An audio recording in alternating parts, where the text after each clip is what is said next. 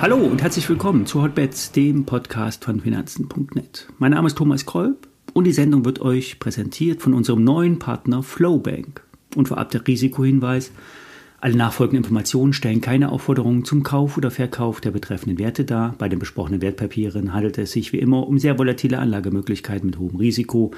Dies ist keine Anlageberatung und ihr handelt auf eigenes Risiko. Ja, etwas später nach den Zahlen ist die Microsoft-Aktie dann doch nach unten eingedreht.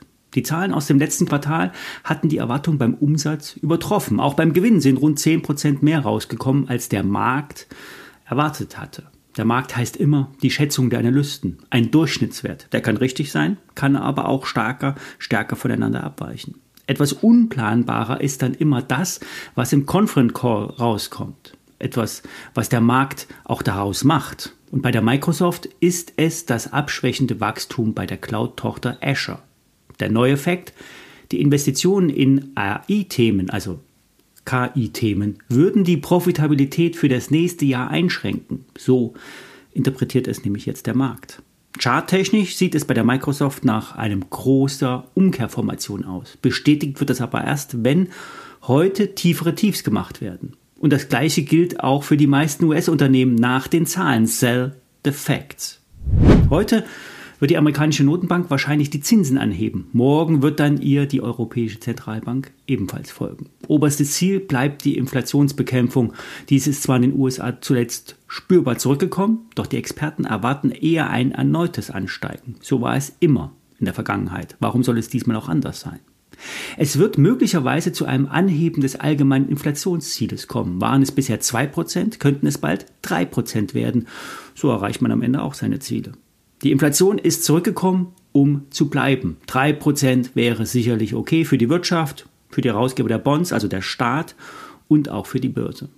Auf die amerikanische Wirtschaft muss die Notenbank nicht so viel Rücksicht nehmen. Dies ist sehr stabil. Vor allen Dingen liegt das an dem Investitionswillen der amerikanischen und ausländischen Firmen. America, America First war ja der Slogan von Donald Trump, ihr wisst das ja. Die beiden Administrationen macht genau äh, an dem gleichen Punkt weiter und stimuliert massiv die US-Wirtschaft. Vor allen Dingen die flexiblen Abschreibungen machen das Investment für die Firmen rentabel. Ob das sich unter dem Strich lohnt, so viele Chipfabriken zu bauen, steht auf einem anderen Blatt. Aber die Wirtschaft floriert. Die Zahlen zum Halbjahr sind mehrheitlich positiv. In Europa sieht das schon anders aus, eher durchwachsener. Die Wirtschaft schrumpft. Aus einer technischen Rezession wird vielleicht doch noch eine richtige Rezession. Nicht ganz passend zum Trade der Woche hat sich die Bayer-Aktie am Montag ähm, nach unten bewegt. Es gab eine Gewinnwarnung. Der Verlust rührt vor allen Dingen aus der Goodwill-Abschreibung auf Firmenwerte. In der Bilanz werden ja immer ähm, frühere Kaufpreiswerte als ähm, Bilanzposten geführt und regelmäßig müssen diese Werte auf Aktualität überprüft werden. Und Bayer hat jetzt 2,5 Milliarden Euro abgeschrieben in der Bilanz. Das ist gewinnaufzehrend. Cash fließt da allerdings nicht ab, also quasi nur Buchhaltung. Trotzdem ist ein Verlust nie so schön. Ähm, inhaltlich hat das für den Trade der Woche ähm, zwar nicht so die Bedeutung, die Bayer-Aktie ist unterbewertet. In Einzelteilen ist die Aktie des Unternehmens deutlich mehr wert und die Produktpipeline ist brechend voll, weit vor der Konferenz, äh, Kon Konkurrenz. Ähm, kommen wir aber noch mal zum einmal zum Markt. Ähm, Trader erwarten ähm, ein Brechen der aktuellen Aufwärtsstrecke. Sie geht einfach zu lange und ist zu steil. Und die Indikatoren, die sind alle heiß gelaufen. Und das bedeutet, wir sind in einem überkauften Bereich. Die puren Charts sehen da schon anders aus. Der DAX steht nämlich vor einem Buy-Trigger bei ungefähr 14.200. Erst bei unter 14.050 wird wiederum ein Sell-Trigger ausgelöst. Ein weiteres durch Durchbrechen des Betonbodens bei 15.700 wäre dann folglich das nächste Szenario.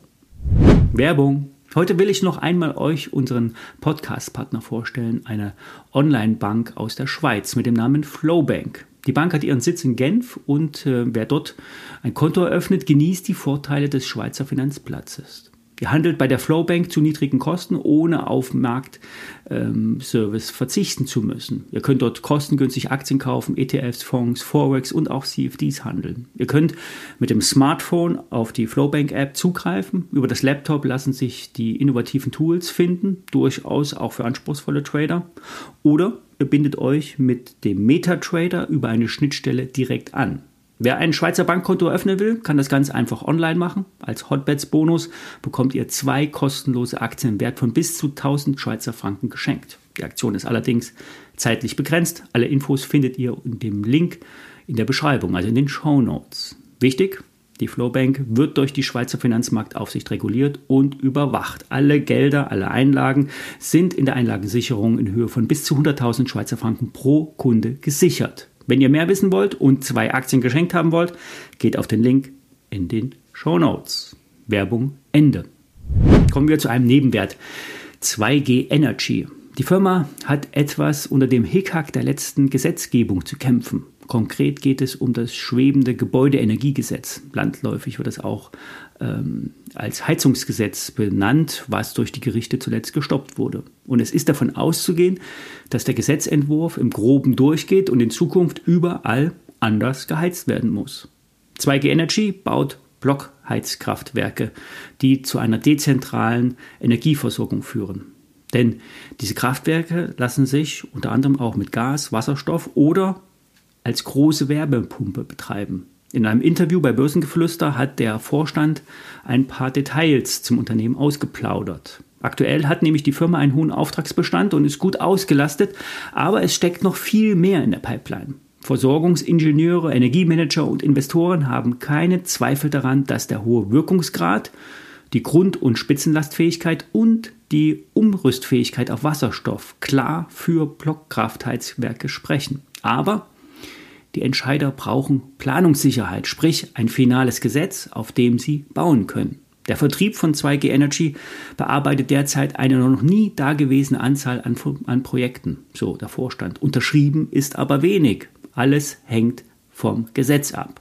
Im Ausland ist man da schon etwas weiter.